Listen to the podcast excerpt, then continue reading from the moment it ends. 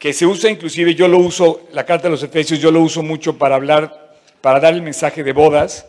Habla una relación muy estrecha entre la pareja y la iglesia.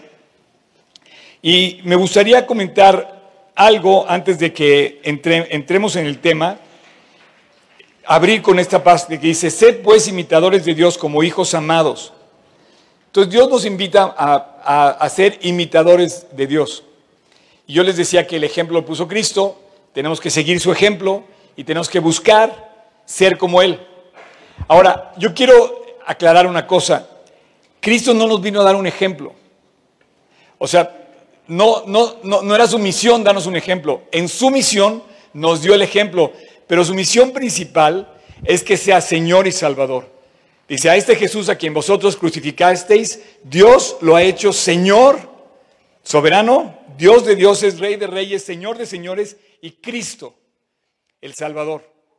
El título de Dios es Salvador y es eh, Señor. Así le decimos, es nuestro Señor y es nuestro Salvador. Y pensamos, como que lo bajamos de categoría, le dijimos, no, es que es un buen hombre y nos va a dar el buen ejemplo. No, nos dio el buen ejemplo, pero su misión era como rey, soberano y como salvador, que nos salva del pecado. En ese buen ejemplo dice que imitemos su vida. Y entonces ve lo que dice aquí, andad en amor. O sea, tenemos que caminar todos los días amando como también Cristo nos amó y se entregó a sí mismo por nosotros, ofrenda y sacrificio en olor fragante. Es un, cuando andas en amor, hueles rico, es agradable la persona.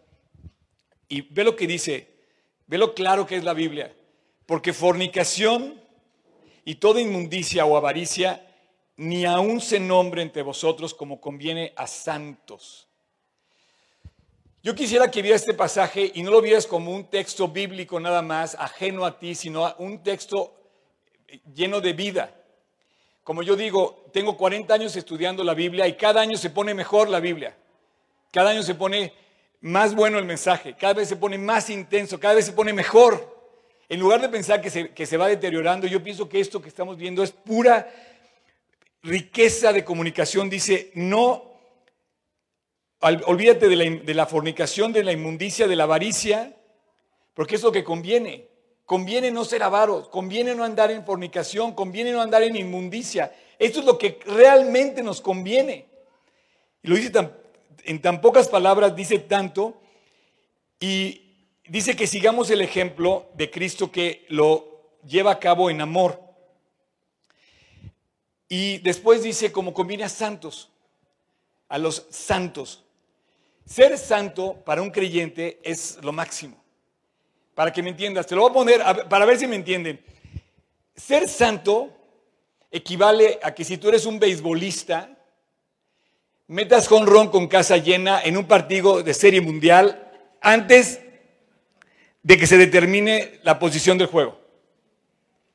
O sea, ser santo en términos cristianos, en o sea, si hablo como beisbolista, sería un héroe.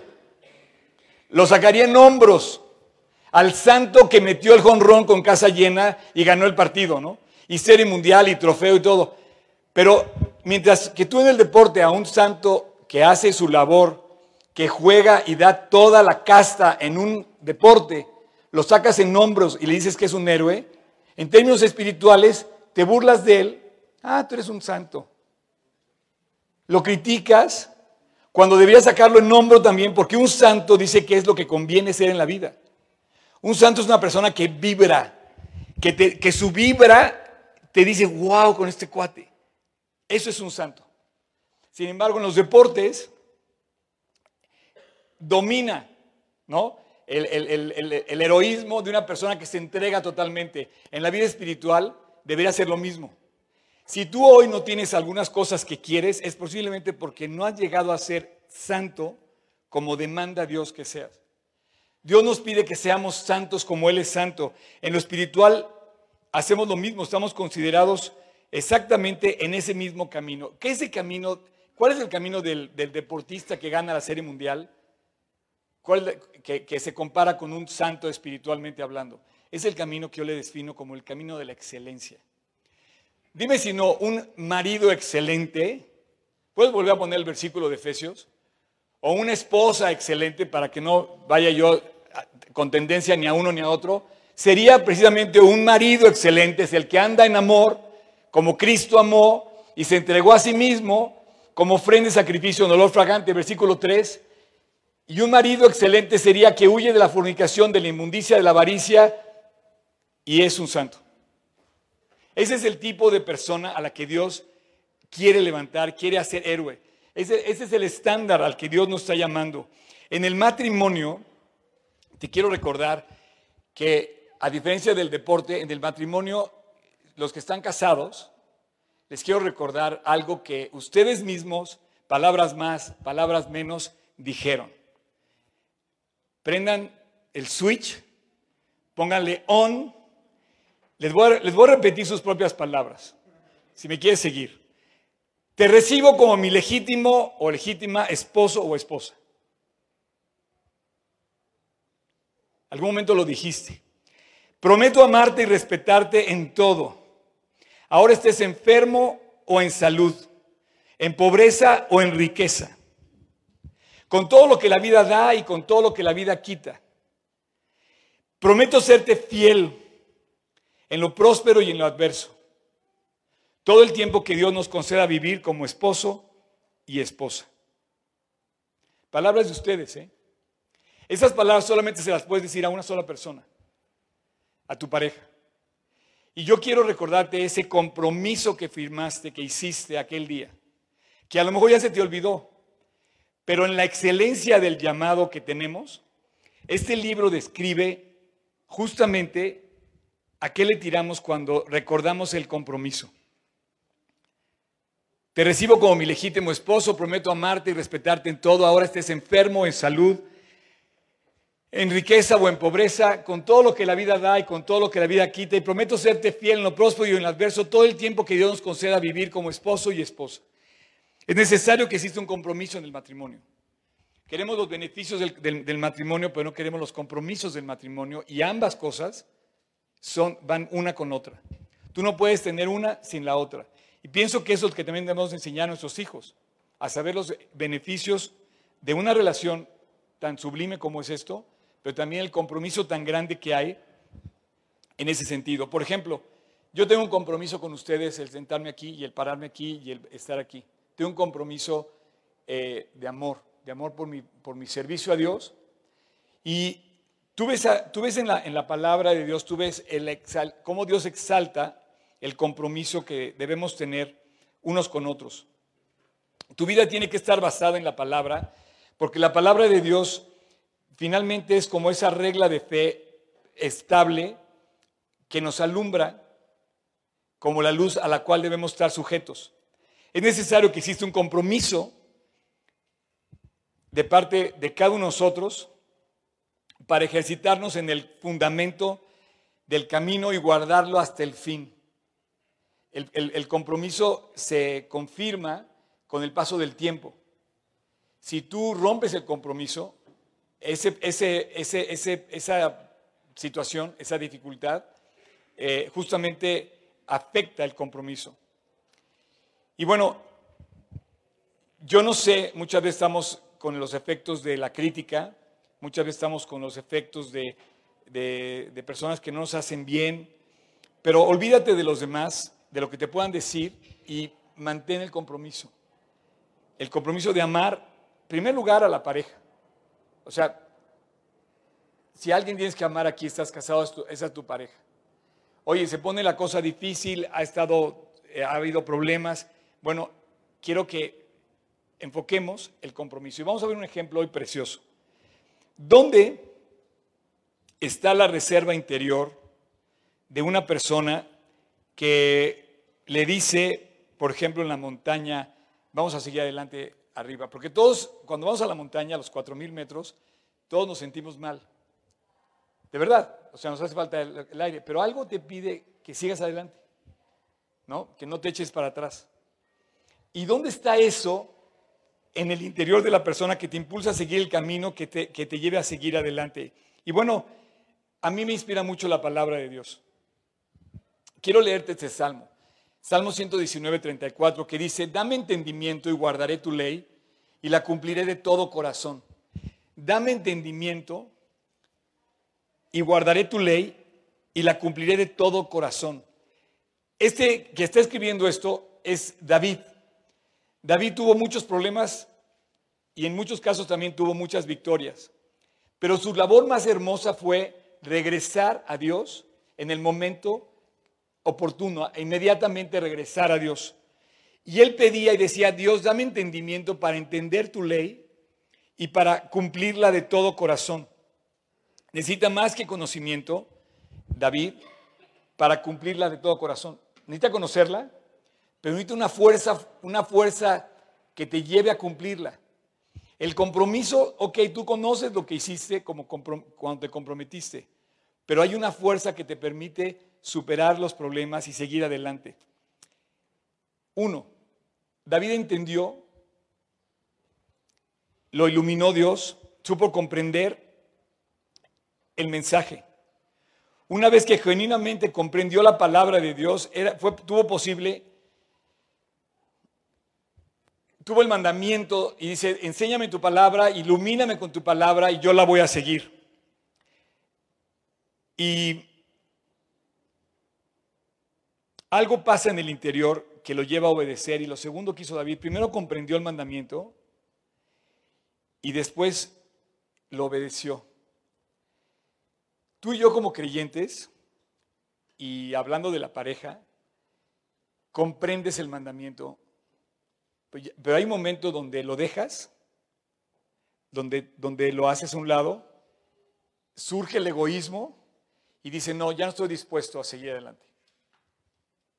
Y, hablamos de divorcio, y hablamos de separación, y hablamos de que estoy sacado de onda, estoy, qué sé yo. Pero David hizo algo más. David en esa petición que le hace a Dios en su palabra, también comunica el deseo de seguirlo con todo el corazón.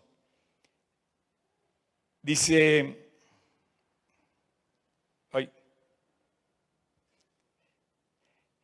lo cumpliré de todo corazón.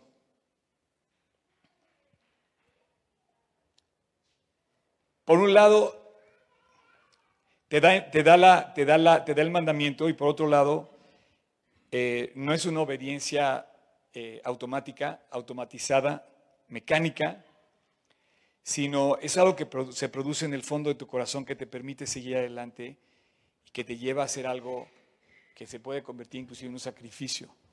Y eso es lo que yo pienso que es eh, cuando entra realmente el amor.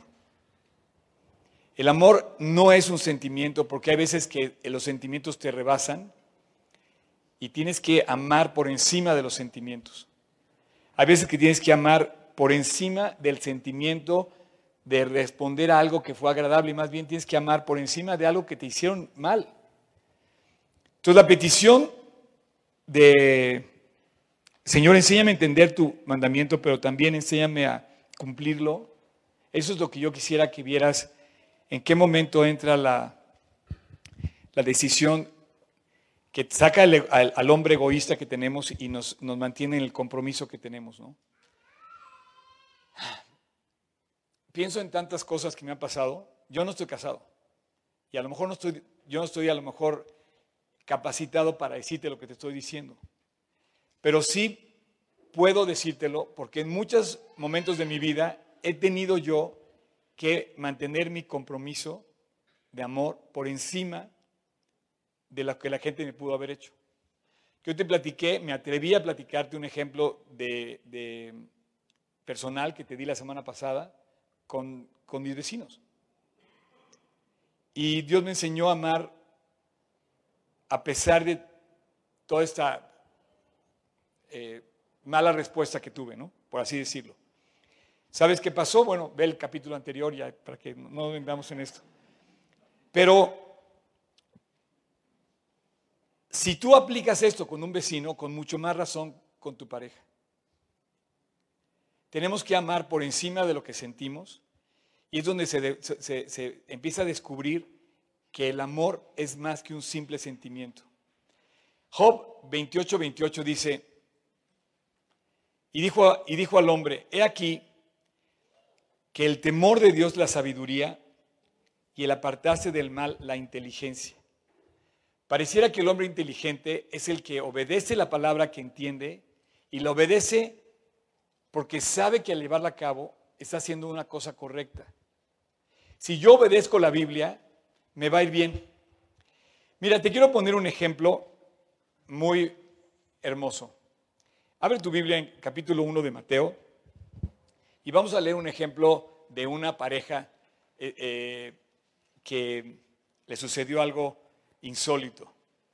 Esa pareja de repente eh, se volvió muy famosa y se volvió muy famosa por encima de todos los seres humanos. Esta pareja es José y María y a ellos se les encargó el nacimiento del Salvador, de Jesús. Pero en esta escena quiero yo llevarte a comprender que hay algo más profundo detrás de lo que simplemente se ve a simple vista. Pensando él en esto, el versículo 20, pensando él en esto, he aquí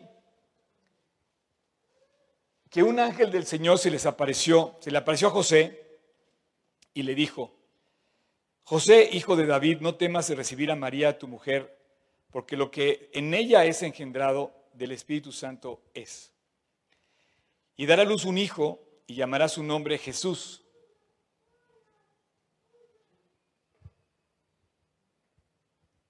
Jesús, porque Él salvará a su pueblo de sus pecados. Y luego dice, todo esto aconteció para que se cumpliese lo dicho por el Señor por medio del profeta cuando dijo, he aquí la Virgen concebirá y dará a luz un hijo y llamará su nombre Emanuel, que quiere decir, traducido es, Dios con nosotros. Este pasaje se me, hace, me hace fascinante. De hecho, lo estuvimos estudiando mis discípulos y yo esta semana. Lo tengo súper fresco, así como salido del horno. Primero me puedes decir, oye, qué buena onda que, Jesús, eh, digo, perdón, que el ángel le dice a José, o sea, tú imagínate que estás comprometido con, tu pareja, están a punto de casarse, la relación, la relación de, de novios en Israel con una pareja de esta forma era prácticamente, ya estaban casados, solamente faltaba que él se la llevara a vivir a su casa. Pero ya era, era algo, eh, ya era un hecho el matrimonio. José era una persona justa, María era una persona justa, y de repente cada uno por su lado, primero a María, tanto el Evangelio de, Mateo como el Evangelio de Lucas, describe cómo se les, dio la noticia de que iban a ser los papás terrenales de Jesús, del Salvador. Y en este pasaje de Mateo, Dios nos revela en tres versículos, en cuatro, del 20 al, 24, al 23, nos revela unos detalles muy importantes en la vida de José. Y quiero enfocarme en la vida de José para enfocarme del, varón, específicamente en el varón. No vamos a hablar de María. Y quiero enfocarme en él también porque quiero que eh, te des cuenta cómo él manejó la situación por encima de sus emociones. O sea, él era el hombre encargado de la relación con su pareja, María, y de repente resulta que dice, oye, tu mujer tiene tres meses embarazada. Y tú dices, ¿cómo? Eh, si lo piensas a simple vista, a María ya se le había aparecido el ángel por su lado y ya le había mostrado, y María tiene un problema, dice, ¿cómo lo, voy, ¿cómo lo voy a explicar? Que se me apareció un fulano, un ángel, le voy a explicar a José lo que me estaba pasando. Era, era inexplicable. Pero eso te digo, no va a ser el tema de explicación. Pero tú imagínate como hombre que de repente te encuentras que tu novia tiene tres meses de embarazo. Yo te, yo te, yo te, yo te vuelvo a poner el Salmo 119, Señor, ilumíname y llévame a entender y a hacer y a seguirlo de todo corazón. Yo creo que José oró de esa, de esa manera, como el salmista del Salmo 119, como David. Señor, ilumíname con tu palabra y llévame a entender qué debo hacer, de todo corazón hacerlo. Y él, en, los, en el pasaje que acabamos de leer, nos, Dios nos revela la actitud de José. Se me hace increíble. Voy a volver a leer, dice, versículo 20, por favor, ¿lo quieres leer? ¿Lo quieres poner otra vez? Pensándole en esto, obviamente era algo que él estaba ya traumado. Dice, ¿cómo es posible que me haya hecho esto mi mujer?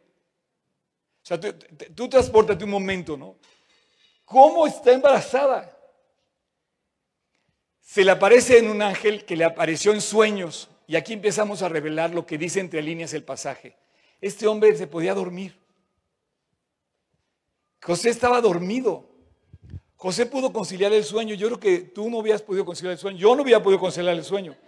Y él estaba dormido. Lo primero que entendemos es que José tenía una cierta paz donde algo le decía que Dios tenía el control de la situación. Entonces lo primero que vemos es que estaba dormido.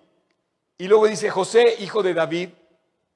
En la palabra hijo de David menciona que él es hijo real, de la línea real que venía de David, que estaba en desgracia la familia real porque justamente estaba bajo el dominio de Roma, pero él, curiosamente, el ángel le dice, eres el hijo de David, eres el descendiente real y estás en la línea real perfecta para que de ti nazca, ¿a quién le decían hijo de David? A Jesús, que era descendiente del rey David, del, rey más, eh, digamos, connotado de toda la línea real de Israel, ¿no? No temas recibir a María tu mujer, porque lo que de ella es engendrado del Espíritu Santo es 21, por favor. Daremos un hijo y le llamará su nombre Jesús. La palabra Jesús lo explica, dice, el, significado de la palabra Jesús en hebreo, Yeshua, el ángel le habló en hebreo y le dijo la palabra Yeshua. Eh, Yeshua en, en hebreo, ya lo he explicado varias veces, quiere decir, la sola palabra quiere decir Salvador que Él va a salvar al pueblo sus pecados. Cuando Jesús le decían Yeshua, y cuando tú hablas en hebreo hoy dices Yeshua, la persona que te entiende en hebreo, hoy se habla el hebreo entre los israelitas, si tú dices Yeshua, estás hablando de que Él es el Salvador, ¿ok? Entonces dice, su nombre va a ser Yeshua, Jesús, porque Él va a salvar al hombre de sus pecados. Y si hoy tienes algo perfectamente entendido que hizo Dios por ti y por mí, es que nos salvó de nuestros pecados. Ok, versículo 22, 23. Ah, no, perdóname. Te me adelantaste, versículo 22. Y todo esto aconteció para que se cumpliera lo dicho por medio del profeta. Eh, eh, no, no le cambies. Todo esto que pasa, todo esto que pasaba, tenía que ser así para manifestar que Dios estaba detrás de todo lo que estaba pasando. El que ellos recibieran y que la noticia de un ángel diciéndole que va a ser el Salvador significaba que ellos como israelitas hasta la fecha siguen esperando al Salvador. Entonces le dijo el ángel, todo esto está sucediendo para que tú sepas que se está cumpliendo la, promesa hecha por Dios. Y finalmente, el versículo 23, que también me emociona muchísimo, dice, he aquí, la palabra del profeta que se está cumpliendo es Isaías capítulo 7. He aquí, la Virgen concebirá y dará a luz un hijo y llamará su nombre Manuel. A ver, pero pues, ¿no se va a llamar Jesús? ¿No se va a llamar Jesús o Emanuel? ¿Cómo se llama? ¿Jesús o Emanuel? Ahorita le explico. Que traducido es Dios con nosotros. Y aquí está la belleza del mensaje entre tantas cosas que se pueden mencionar. Por un lado, Él nos aclara que su nombre iba a ser Salvador. Jesús iba a ser el Salvador. Y por otro lado, dice que su función iba a ser que Dios iba a estar con nosotros. Ambas cosas no se contradicen, además se complementan perfectamente. Su nombre iba a ser Jesús, pero su función iba a ser habitar entre nosotros. Tú no le puedes quitar a Jesús esas dos particularidades hermosas de que el Dios del universo bajó a morar entre nosotros. Imagínate tú que de repente te, dicen, oye, va a venir Dios y va a morar contigo por lo menos 33 años en tu casa o 30, que fue lo que estuvo en casa de José y María. Y vas a recibir al Dios en tu casa. Pero la promesa del profeta era, va a venir el, Mesías y va a morar con el hombre. El, Dios, el Salvador, el Mesías, el Mesías en, hebreo, el Salvador, el Dios de Dios, que, que, que more conmigo. Señores y señoras, qué increíble la promesa del profeta que me diga que Dios va a estar en mi corazón, que puede estar en mi hogar, en mi casa, que puede habitar conmigo. Cuando esto se le revela a José, bueno, yo creo que él no, ahora sí, a partir de ese yo ya no puedo dormir después, pero creo que fue demasiado lo que nos está diciendo el Evangelio. Dice, uno, Él te va a salvar y dos, Él va a vivir contigo. Hace 40 años Dios invitó, yo le invité a mi corazón y Él me salvó de mis pecados y desde entonces vive conmigo. Ahora, volviendo a José, te quiero decir, Primero, le dice el ángel, no tengas temor. ¿Qué pasa cuando sucede algo con la pareja?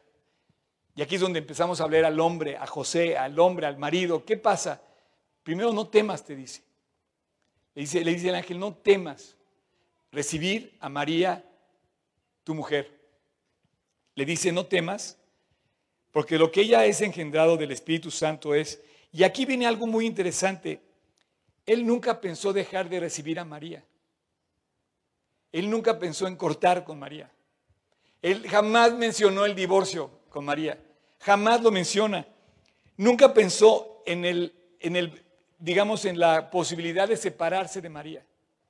Cuando tú ves la relación entre él y su mujer, el pasaje nos revela que él nunca quiso pensar en hacerle un daño a ella.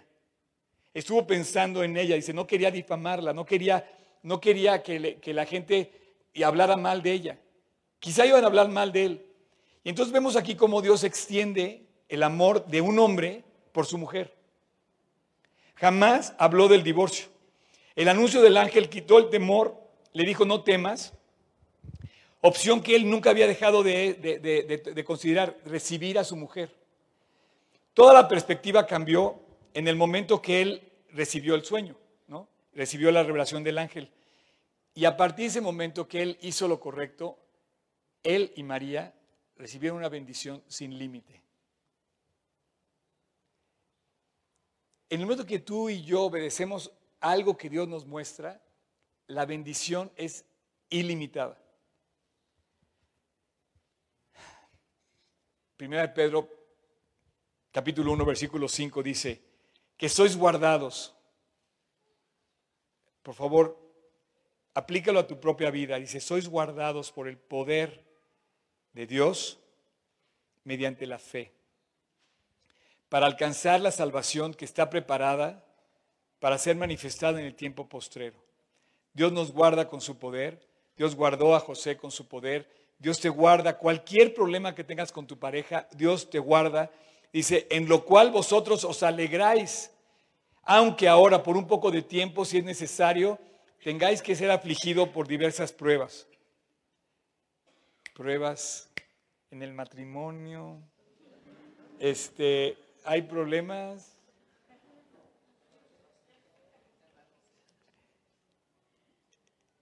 Para que sometida a prueba vuestra fe, mucho más preciosa que el oro, el oro perecedero se prueba con fuego, se halla en alabanza, honra y honra cuando se ha manifestado Jesucristo.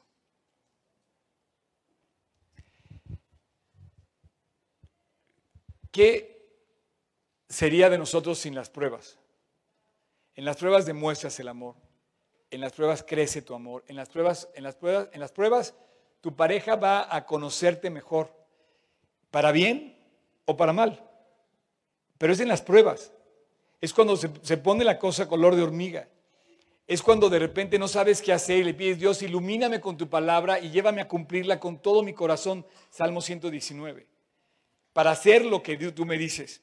Y realmente tenemos muchas bendiciones cuando dejamos que Dios nos, somete a una prueba y pasar, y pasar la prueba eh, como al principio decíamos, como ese beisbolista que sacas en hombros, se convierte en un héroe. Eh, te, hablé de José, te hablé de David y te hablé de un beisbolista. Pero te quiero hablarte de tu casa. Quiero, quiero que tú te ubiques en tu relación personal, en, en tu compromiso con, como se llama la serie, tú y yo. O sea, tu pareja y tú.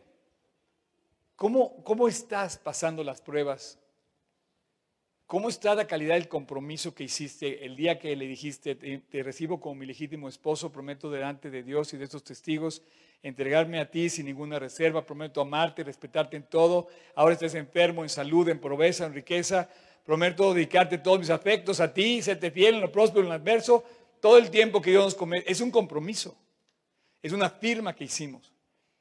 Y si tú analizas a lo que vamos, Eh, el pasaje con el que quiero terminar dice, hermanos, tened por sumo gozo cuando os halléis en diversas pruebas, sabiendo que la prueba de vuestra fe produce paciencia. Y tenga la paciencia su obra perfecta para que seáis perfectos y cabales, santos, sin que falte cosa alguna, porque de esta manera es como tú vas a poder vivir en el lugar que Dios te puso en tu pareja. Mira,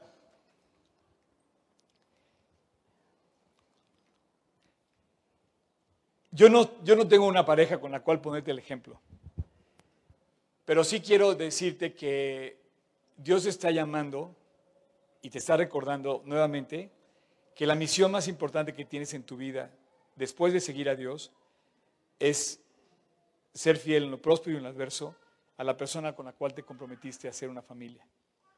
Y se me hace bellísimo el llamado de afirmar el compromiso y no tirar la toalla a mitad del camino. Si tú tiras la toalla hoy, vas a decir, no pude. O vas a sacar cualquier pretexto que quieras. Pero si no la tiras, y si le pides a Dios, como dice el Salmo 119, Señor, ilumíname con tu palabra y déjame cumplirla con todo mi corazón, vas a sacar algo muy hermoso que Dios puso de ti, una fuerza interior que se llama amar. Amar por encima de las circunstancias, amar por encima de las emociones, amar por encima de que las cosas han salido bien, amar en lo próspero y en lo adverso, en la salud y en la enfermedad, en la riqueza y en la pobreza, y ser fiel en todo momento. Y qué belleza de persona es encontrarte con una pareja que lo ves así y pasa el tiempo y sigues viendo parejas que dices, híjole, los conozco desde que se casaron. Hace poco celebré eh, con mucho cariño una pareja que yo casé hace 20 años. Y él celebró a la vez a sus papás que cumplieron 50 años de casados. El mismo año que él cumplió 20 años de casado, sus papás cumplieron 50. Y sabes qué, yo me encontré con una persona comprometida a amar a su esposa por encima de sus propios egoísmos personales. Y mira que te puedo decir muchas cosas. Jamás imaginé eh, contar esa historia. Me dice, Oscar, ¿tú nos casaste hace 20 años? Y te invito a mi celebración de 20 años. De hecho, lo va a celebrar en este lugar. Y de alguna manera quiere, eh, bueno, se fueron a dar una vuelta, quién sabe por dónde, ya sabes, ¿no? Pero qué increíble todo lo que envuelve la fidelidad, el compromiso. Y ese tipo de personas son las que yo sacaría de hombros y diría, estos son los héroes.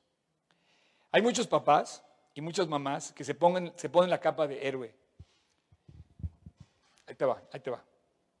La mamá se pone la capa y dice, yo doy la vida por mis hijos. Y no hay nada más importante en mi vida que mis hijos. Oye, ¿y tu esposo? no, no, no fue primero tu esposo. A veces que nos ponemos la capa de superhéroes para defender al hijo, pero no sabes que no, no estás defendiendo al hijo mientras no defiendas tu relación de compromiso con tu pareja. Tu pareja es lo que te dio al hijo. Ellos van a sentirse amados en la medida que tú mantengas tu compromiso de amor por tu pareja. ¿Quieres, ¿Quieres hacer sentir amado a tus hijos? Dale un beso a tu esposa. Dile que la amas. Y vas a ver cómo el niño o la niña va a reaccionar totalmente diferente va a leer entre líneas el mensaje de José con María, de respetarla, de amarla, de seguirla. Y bueno, eh, esta, esta serie celebra la unión de la pareja, cosa que cada vez es más admirable hoy en día. Hoy en día cada vez hay menos parejas fieles y menos parejas comprometidas, pero cada vez una pareja comprometida resalta más. Son de esas parejas que hay que sacar en hombros, como el beisbolista que que ganó la Serie Mundial y metió al jonrón para ganar el juego. En, en el deporte, los cuates son héroes y en la vida espiritual la gente se burla de ellos. Pero hoy quiero celebrar a esas personas fieles que quieren seguir adelante y por eso estamos haciendo esta serie. Por eso el día 6 de, de marzo vamos a hacer una cena en honor a la confirmación de votos de los que quieran hacerlo. Ahorita vamos a dar algunos detalles al respecto. Y bueno, para terminar me gustaría simplemente compartir eh, lo que este pasaje nos dijo acerca de Jesús. Se me hace muy revelador, la verdad. Eh, Jesús dice, me, ¿qué idioma, qué idioma habla Jesús? Algunos dicen que habla hebreo. Algunos dicen que es el idioma de Dios. Pero no, no, no me voy a meter en eso. Yo creo, que, habla, todos los idiomas, porque te puede entender a ti y a mí, y hablamos español, y no, no se trata de que vayamos a hacer. Pero cuando, Jesús, cuando él recibe el nombre de Jesús, se lo aclara, dice, Jesús en hebreo quiere decir Salvador. Y Emanuel en hebreo quiere decir Dios con nosotros. Esos dos nombres tienen que ser tuyos. Tú se los tienes que dar a Dios. Quiero pedirte que no le cambies el lugar que Dios debe tener en tu corazón. Él debe tener solamente esas dos posiciones. Dios debe estar contigo y Dios debe ser tu Salvador. Quiero terminar, y si quieren pasar los del worship, por favor, quiero terminar con esta enseñanza. Dice, y dará a luz un hijo y llamará su nombre Jesús, porque él salvará al pueblo de sus pecados. Todo esto aconteció para que se cumpliese lo dicho por el profeta cuando dijo, la Virgen concebirá y dará a luz un hijo y llamará su nombre Manuel que traducido es Dios con nosotros. Despertando José del sueño, hizo como el ángel del Señor le había mandado y recibió a su mujer. Y no la conoció hasta que dio a luz a su hijo primogénito y le puso por nombre Jesús. Vamos a terminar la reunión, te voy a pedir que te pongas de pie y vamos a una oración. Yo no sé qué tengas que hacer con tu pareja. No sé a dónde tengas que ir para decirle a Dios que te ayude, que te ilumine. Como dice el Salmo 119, versículo 34, dame entendimiento y guardaré tu ley y la cumpliré con todo mi corazón. Pero eso es secundario comparado con lo que tú tienes que tener hoy en tu corazón a Dios. Yo te quiero, yo te quiero invitar a ver la realidad de la vida y que cerremos esta plática con con este mensaje hermoso del ángel hacia José, Jesús y Emanuel. Él tiene que ser eso en nuestro corazón. Cierra tus ojos, inclina tu rostro y voy a terminar con una oración. Padre, te quiero dar muchas gracias por todos los matrimonios que están aquí presentes. Te quiero dar gracias por los que me están escuchando también. Dios, hemos visto hoy los estragos de las familias divididas, separadas. Sin embargo, aquí en este lugar, Dios, me están escuchando parejas que están unidas, por las cuales te quiero dar gracias. Te quiero dar gracias por todos los testimonios de compromiso fieles que tú has forjado en personas que se han entregado a ti y han hecho familias que hoy son verdaderos campeones del matrimonio. Que pueden ver sus hijos llegar a casa y saber que papá y mamá están juntos que pueden compartir los niños en la escuela decir que papá y mamá están juntos. Y que puedo decir hoy aquí que papá y mamá están juntos eh, bajo un solo techo. Te quiero pedir tu bendición y que tú los cubras, Dios, con cada, a cada uno de ellos, con tu amor, para que se mantengan fieles en lo próspero y en lo adverso, en la salud y en la enfermedad, y en todo lo que viene adelante. Te quiero dar gracias, Dios, por aquellas parejas que confirman todos los días su amor unos con otros te quiero dar gracias, Padre, porque esos hombres y esas mujeres ya no hay. Son ejemplo sin duda, sin duda. Y no son ni anticuados, ni son tampoco débiles. Se han comprometido contigo y con el otro, con su pareja, a ser fieles y a mantener su compromiso de amor. Gracias Dios por aquellas actas firmadas donde se comprometieron ante un juez y ante ti de firmar fidelidad con el tiempo. Gracias, Padre, por cada uno de sus matrimonios y te pido para que construyas cada vez más matrimonios así. Y bueno, pues así con tu rostro inclinado quiero terminar con una oración a ti en lo personal. La Biblia se pone todavía mejor cuando sabe que puede llegar, te puede llevar Dios hasta tu corazón para que tú lo tengas ahí. Cuando le dijo el ángel a José que el profeta anunció que se llamaría Emanuel, le recordó que Dios iba a estar presente en la vida de los hombres. Dios está tocando la puerta de tu corazón. Dios está llamando a tu corazón. Y ahí, en lo íntimo de tu relación personal con Él, tú sabes si le has abierto la puerta o no, o si lo has dejado afuera. Esta mañana te quiero invitar a que confirmes que Dios esté dentro de ti. Que le abras la puerta de tu corazón, le pidas perdón, lo dejes entrar y, y dejes que reine, que haga su morada contigo. Y que así como Él vino, lo recibas como tu Salvador. Le pongas el título que se merece, Rey de Reyes, Señor de Señores, Jesús mi Salvador. Si tú quieres, esta mañana, ahí como estás, quieres confirmar que Dios está llamando a la puerta de tu corazón, te lo confirmo, ahí está. No tiene otro propósito más que salvarte y bendecirte. Fue a la cruz a morir por ti. Si tú quieres, el día de hoy, recíbelo en tu corazón. Yo voy a hacer una oración y esa oración es para ti. Ahí en silencio, en tu corazón, dile Jesús, sé que me estás escuchando, sé que me ves y sabes quién soy. Dile, Jesús, yo soy el problema. Quiero que me perdones. Quiero entregarte mi vida y si tú eres mi Salvador, te pido que me salves. Hoy te reconozco como tal. Te doy gracias por la cruz del Calvario a la cual fuiste a morir por mí. Y hoy te pido, Dios, que no te quedes fuera. Entra a mi corazón. Quédate conmigo para siempre. Y a partir de hoy camina en mi corazón. Sálvame y bendíceme con tu presencia. Y te pido todo esto, confiando en que tú lo hiciste por mí y que tu amor fue de tal manera que se entregó hasta la última sangre. Gracias porque encuentro en ti perdón y encuentro en ti la esperanza que yo necesito. En tu precioso nombre Jesús. Amén.